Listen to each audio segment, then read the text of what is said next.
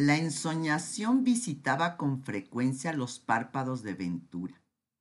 En ella, imágenes de su infancia en Estambul con la familia se repetían con una extraña luminosidad. Muy a menudo pensaba en su padre. Se había privado de su abrazo desde hacía mucho tiempo y quizá era lo que más extrañaba. Aquella sensación protectora que solo los brazos de un padre pueden ofrecer. Sentirse una niña ante la mirada guardiana de quien más nos quiere. Eso, eso es lo que más extrañaba.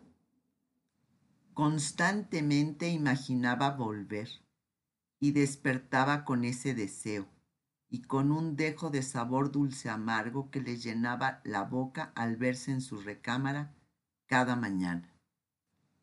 La noche inmóvil era el espacio único en que aparecían imágenes del reencuentro con sus padres cuando conocieran a su hijo Husky, y así se dormía prolongándolas en sus sueños. Sobres con fotografías cruzaban el Atlántico en vaivenes. Kilómetros de distancia se interponían. Ventura estaba consciente de que aquella visa a México no era garantía de felicidad.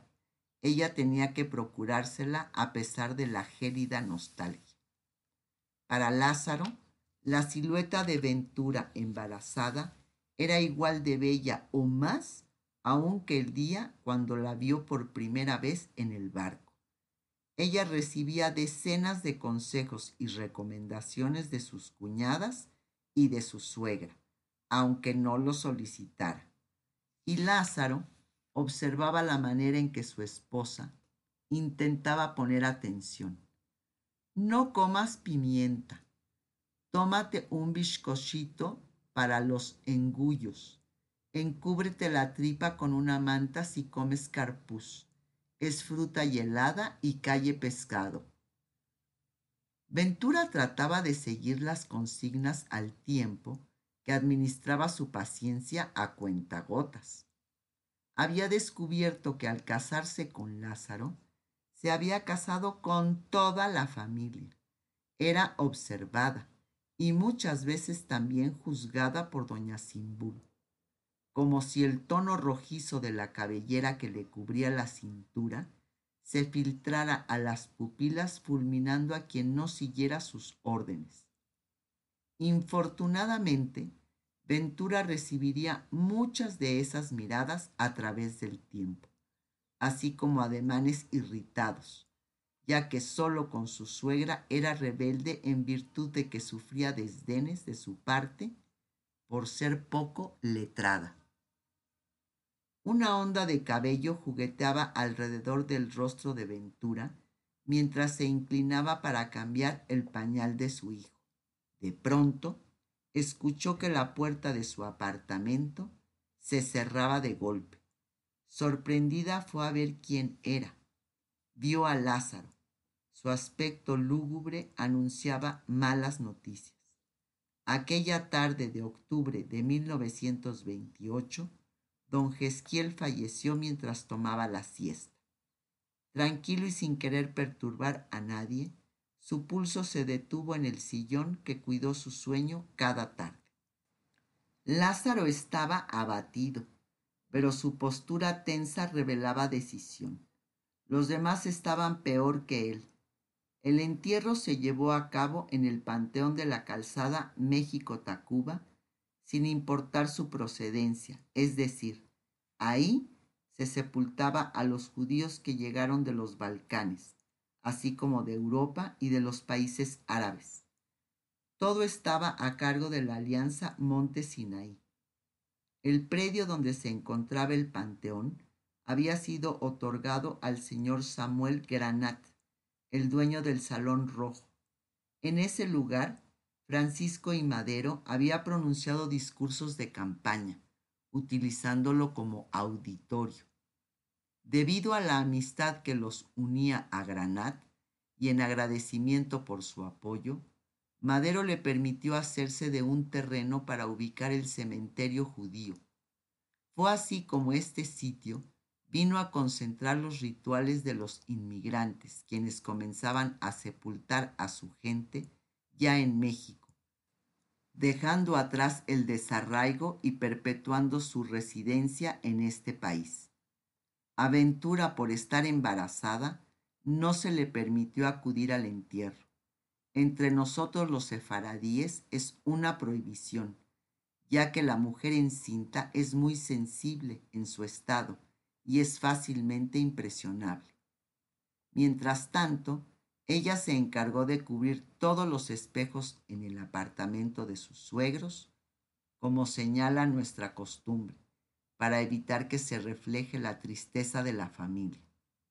Acomodó las roscas saladas que se comerían los deudos al regresar. En una pequeña bandeja puso aceitunas negras, queso y huevos jaminados, que preparó hirviéndolos en agua con café turco, los cuales solemos comer ya en casa después de la ceremonia fúnebre para recordar con su redondez el ciclo vital.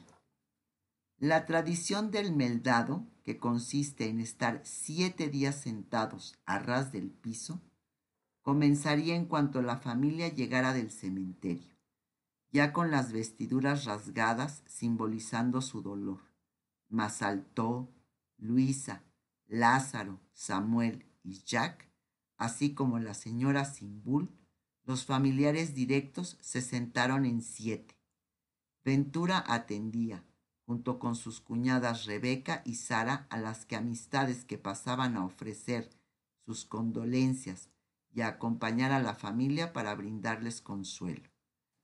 A la salida, los asistentes tomarían el tradicional puñado de pasitas negras, costumbre sefaradí tan arraigada y que conservamos hasta nuestros días. Importada de Turquía, esta usanza aconseja que debe comerse algo para hacer la oración, puesto que en la tierra turca las pasitas son muy difíciles de conseguir se acostumbró tenerlas a la mano en estos trances. Luto, todos de negro, los hijos del señor Jesquiel sin afeitar durante esos días, sin cortarse el cabello, sin realizar ninguna actividad que generara placer. Llevaron a cabo los rezos del Kadish, la plegaria para la redención del alma del difunto, por la mañana y por la tarde en compañía de familiares y amigos, quienes aminoraban, aunque fuera por momentos, el dolor de la pérdida. Lázaro le relató a Ventura que la hojarasca se arremolinaba sobre sus lápidas sombrías, que caminó en aquel laberinto de mármoles y estrellas de David bajo un cielo teñido de gris. Que doña Simbul se lamentaba en voz alta y no dejaba de llorar que todo esto lo había puesto a meditar seriamente acerca del sentido de su existencia, que al pensar en la muerte veía con más claridad su vida y la fortuna de estar formando una familia a su lado. Ella lamentó en sus entrañas no haber podido acompañarlo en aquel suceso y no haberse despedido de su suegro. Después de todo, en verdad lo apreciaba. Él fue el único de los Carrillo que la hizo sentir bienvenida de inmediato a la familia, aunque le costó trabajo adaptarse a México. Al menos tuvo la dicha de ver al nieto que llevaba su nombre, al pequeño Jesquiel. Ese niño era el primer Carrillo que nació en México y daría los parabienes a una nueva trayectoria familiar. Un par de meses después, el otro Jesquiel, el abuelo, sería el primero en tener una tumba en esta tierra, sin descubrir el nuevo sentido de su vida. Un mismo nombre, errancia y arraigo. Uno nacería aquí, el otro moriría aquí. Aquel legado permanece. La mañana del primero de octubre de 1929 comenzó como cualquier otra Ventura preparaba el desayuno de su esposo, mientras Husky, de 14 meses de edad, reclamaba atención desde su cuna. Era un día cristalino, la clase de amanecer con el que a cualquiera le gusta despertar. Siempre sorprende el engranaje de un día, aparentemente igual a los demás, pero que transforma la vida. Lázaro hablaba de los clientes a los que pensaba visitar esa jornada. El señor Arditi, el señor Benbasat y algunos otros con quienes tenía cita en el centro. En realidad, le sería imposible acudir a sus encuentros. Ya en el noveno mes de embarazo, y puesto que los postres son símbolo de hospitalidad y se reservan para los acontecimientos especiales en las familias judías, Ventura cocinaba a diario alguna dulzuria para ofrecerla a las personas que la visitarían después de dar a luz. Las confituras de cáscara de naranja y dulce de membrillo estaban listas en sus frascos para servirse en cucharitas al lado de un vaso de agua helada.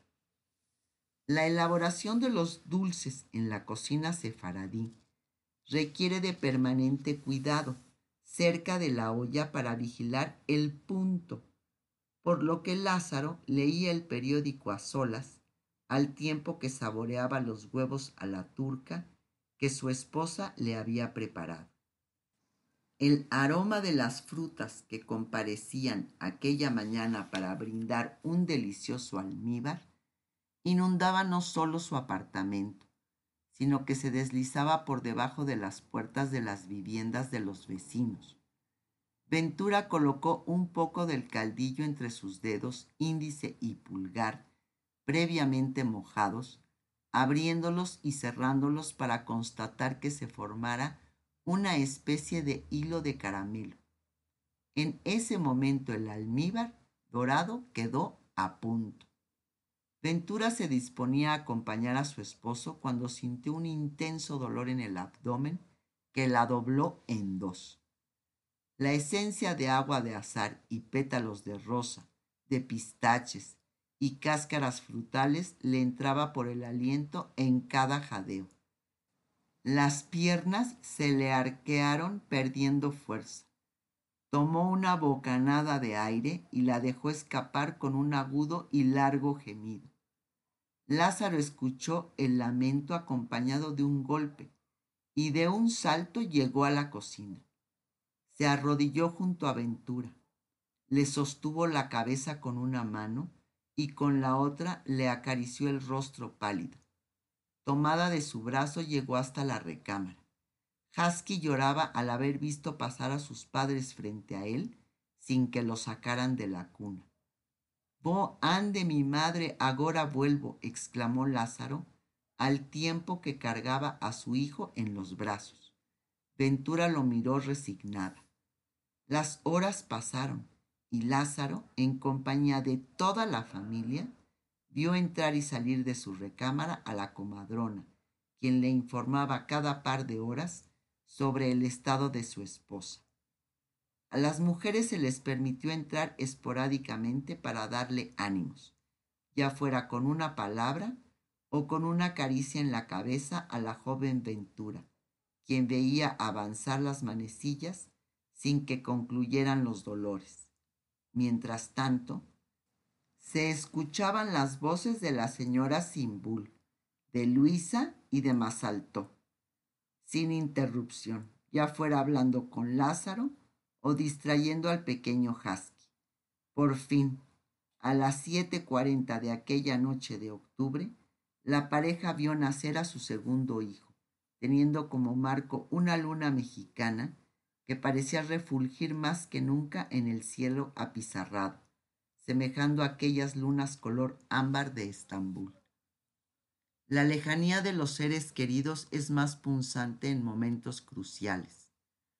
Cuánto deseaba Ventura que alguien de su familia hubiera sido testigo de este alumbramiento. El recién nacido se llamaría como el padre de Ventura, Mochón, Moisés en español.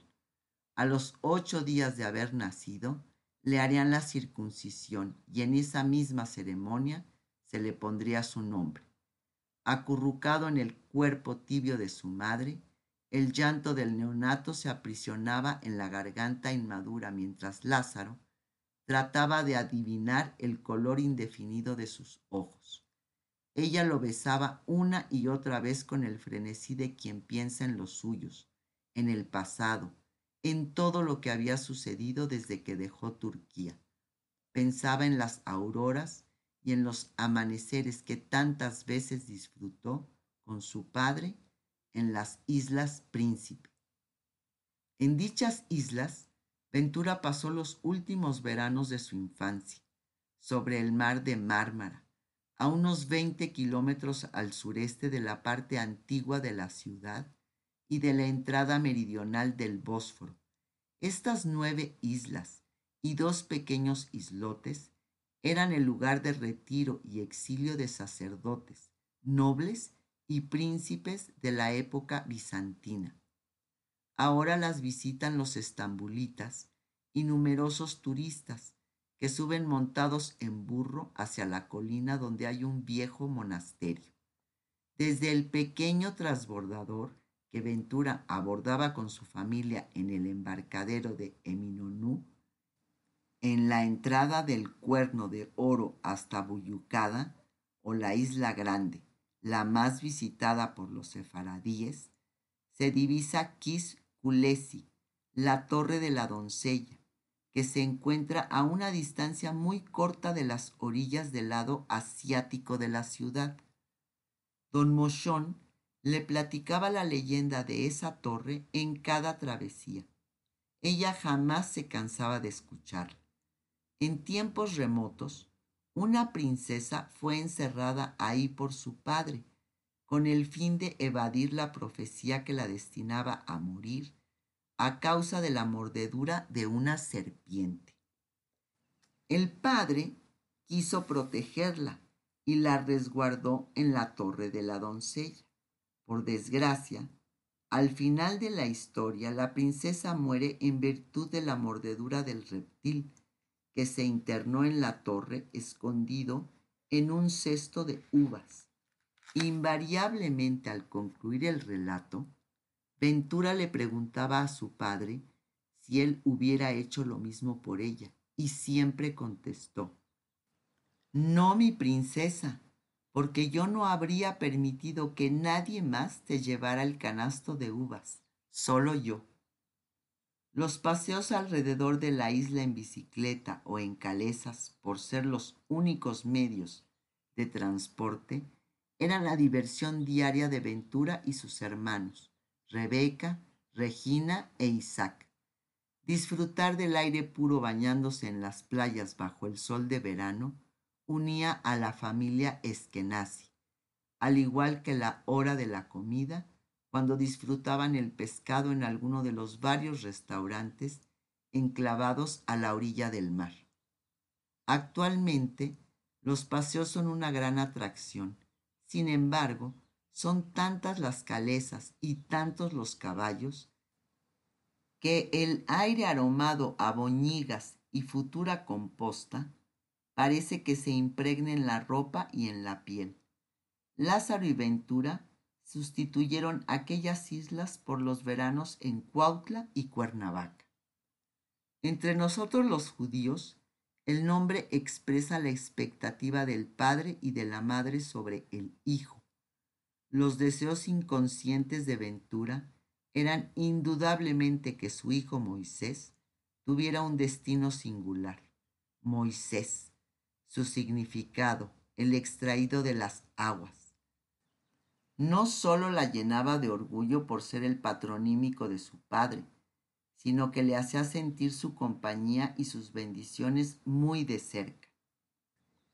El nombre cobra importancia por la persona de quien se hereda, a la cual hay que honrar con él y nunca defraudar, y se perpetúa con la persona aún después de muerta. Aunque Lázaro no conoció a su suegro, aceptó con beneplácito que su hijo se llamara como él, ya que don Mochón era una persona digna, buena y con una enorme conciencia acerca de la importancia de la familia y las tradiciones. Llegó el octavo día después del nacimiento del bebé, y éste fue circuncidado al tiempo que se le nombró Moisés. Moisés Carrillo Eskenazi. De esta manera, Ventura y Lázaro cumplían con el precepto de honrar a sus padres. Según la Cábala, cuando un niño nace de os, pone en boca de los progenitores el apelativo que está intrínsecamente ligado al alma del recién nacido. Cada letra tiene una fuerza divina única, la vida del alma, mientras está en el cuerpo de la persona. Llega a través de las letras hebreas que conforman su nombre. La familia, siendo tan supersticiosa como la mayoría de los sefaradíes, no hablaba del tema antes del nacimiento, aunque todos sabían que de ser un niño se llamaría Moisés. Si hubiese sido niña, nuevamente el honor lo tendría Lázaro, y su hija se hubiera llamado Simbul. Reminiscencias de los lugares que muchos de los inmigrantes habían abandonado y que no querían olvidar se encontraban en el zócalo capitalino. Este lugar se había convertido en el testigo de la confluencia de quienes gozaban al escuchar a los vendedores, merolicos, cilindreros, solo para remontarse a aquellos días en que sus lugares de origen ofrecían el mismo bullicio. Fragmentos de dichos y expresiones asomaban constantemente en la boca de Ventura, quien los llevaba en la memoria antes que en la escritura, porque los había escuchado generación tras generación. Mejor un huevo hoy que una gueina amayana que equivale a más vale pájaro en mano que un ciento volando. O bien, los pipinos se levantaron a barbar a los guartelanos, que es como decir, ahora los patos le tiran a las escopetas. Estos proverbios se escuchaban cada vez más en las calles del centro de la ciudad ya que el número de inmigrantes sefaraditas que venían a establecerse en México se incrementaba hacia finales de los años 20. 150 aboneros, 75 sastres, 12 distribuidores de artículos de ferretería, 10 joyeros y 5 peluqueros se unían a la diversidad de las ocupaciones en que los judíos incursionaban. Las cigarras cantaban mientras Ventura ofrecía el pecho a su bebé cada noche. Sus clamores por momentos penetrantes y agudos le recordaban los veranos en las Islas Princesa. Y en este canto que pregonaban, reproducían el de las cigarras turcas, y ahí revivía su amor por Estambul. Pero también se evidenciaba el amor por la tierra que vio nacer a sus hijos. Hábitos y costumbres de aquí y de allá, sincretismo de mar y de tierra, efluvios lejanos de comino, de azafrán y de jengibre, eran los que Ventura añoraba de una Turquía entreverada en las calles del Zócalo y la Merced. Preparaba el estofado de pierna de cordero cuyo aroma se fundía con el cilantro, el chile serrano y el tomate que encontraron cabida en ese deseo de conservar las raíces de un pueblo, la osadía de probar hierbas nuevas y apropiarse de especias del recientemente adoptado suelo, cobró un original sabor en sus dedos y se convirtió en una herencia culinaria sazonada de magia. La piel de esta familia cada vez más mexicana, acariciaba la piel de Estambul metafóricamente a través del oleaje del Atlántico y de su esencia a través de los atardeceres que simulaban la sombra de minaretes y mezquitas en el horizonte.